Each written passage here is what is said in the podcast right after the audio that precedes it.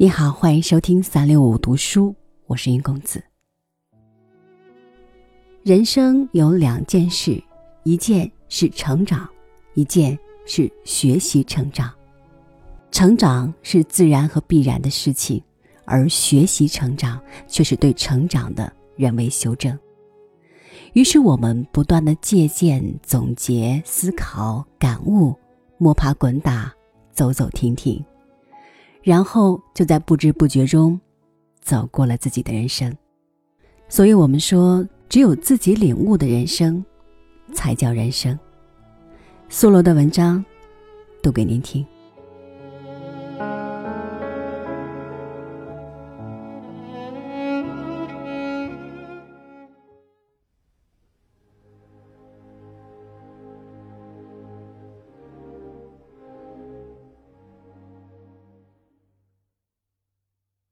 人们安于现状，听天由命，这种生活状态，无论是在农村，亦或是在乡村，都弥漫着深深的绝望。即使锦衣华服，用蛇皮或者貂皮来武装自己，这也只是于绝望中寻求一丝安慰而已。很多人都热衷于游戏或者娱乐，这也是一种发泄。不是放松。真正的智者是不会沉溺于绝望之中的。对于人生的真谛、生存的意义、生命的本质，人们的选择总是趋于一致的。那些看似经过了慎重而明智的考虑做出的选择，其实仅仅是因为在内心中别无他选，因为固有的观念。蒙蔽了我们智慧的大脑。只要保持冷静而健康的思维，你就会知道，每天的太阳都会提供新鲜的光芒，旧日的偏见时刻都能被摒弃和纠正。无论多么古老的思想或者行为，在没有被有效验证之前，都不足以服人。昨天还是世人公认的真理，明天也许就是需要被抛弃的谬论。别人告诉你不可能的事情，你要亲身试过再决定相不相信。前人的结论随着时光的洗涤也会有新的变化。古人在历经了漫长的黑暗之后才明白，只要保持燃料，燃烧就可以维持。而今人。却可以让燃料煮沸的那锅热水带你像飞鸟一样，在天空翱翔。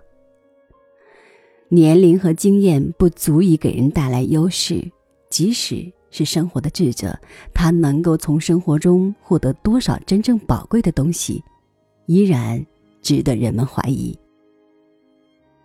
事实上，老年人未必能够给予后辈真正有价值的人生感悟。因为他们的经历也仅仅是个人的，更遑论这其中更多的是惨痛的教训。至少我在这世间的三十多载，还未曾从长辈那里得到真正有价值的忠告。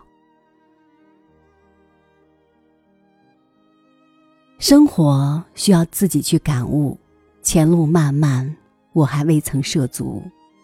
先辈们虽然已经走过。但那只是他们的人生之路，对我来说没有丝毫帮助。我相信我在未来生命中体验到的价值，一定不会被我的前辈们提前预知。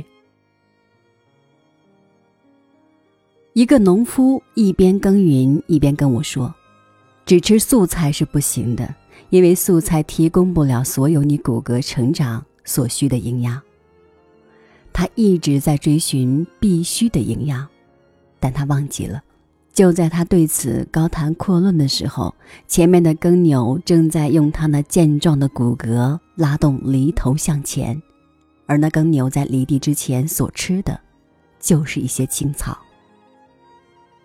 同样的一件事物，对于有些人来说就是生命之必须，而对于有些人来说只是奢侈的享受。但一定也有一些人对此一无所知。有些人认为，我们的先人早已踏遍世界的高山巨壑，看透人生的悲欢离合，所以对于人世之事，早已有了最完美的解决方案。就像伊芙琳所说的：“智慧的所罗门早已明示树木间最适当的距离。”罗马政府也对人们可以进入邻居的庭院拾获橡子的频率以及邻居可以获得的份额做出了明确的规定。希波克拉底制定的关于剪指甲的方式，不宜太长，也不宜太短，必须与指尖平齐。这些陈词滥调真让人生厌，但被很多人视为生命的真谛。事实上，一个人的潜能是无穷的，是无法衡量的。任何经历都是万千可能中的一种。我们不能够用过去的成立来衡量未知的领域。无论你正处于何种艰难和困苦，不要烦恼，我的孩子。谁能评判你未曾触及的事情呢？我们可以用很多方式来体验别样的人生。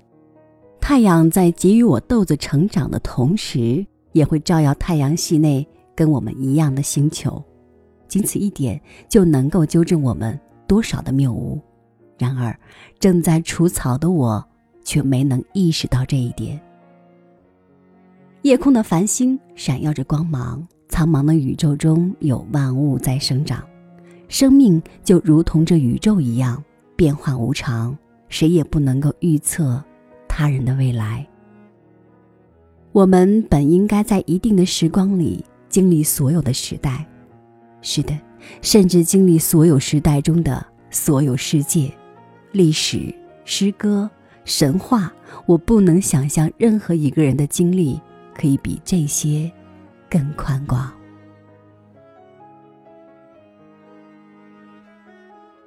很多我周围的人认可的事情，我却不以为然。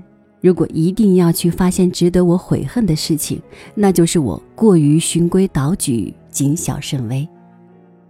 究竟是什么样的魔力禁锢了我的思维呢？年逾古稀的老人，你已经满身荣耀，你大可以去说那些智慧的话语。后人对于前人的梦想和事业，像船只一样。任他们搁浅。我们要尽可能的相信，在我们日常生活之外，还存在着很多的可能。我们必须抛弃以自己为中心的思维方式，将关怀给予更多的人。世人永无休止的焦虑和紧张，将我们当前的事情无限放大了。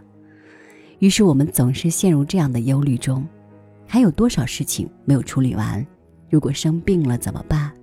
于是我们白天小心翼翼，夜晚诵经祈福，总是期盼未来。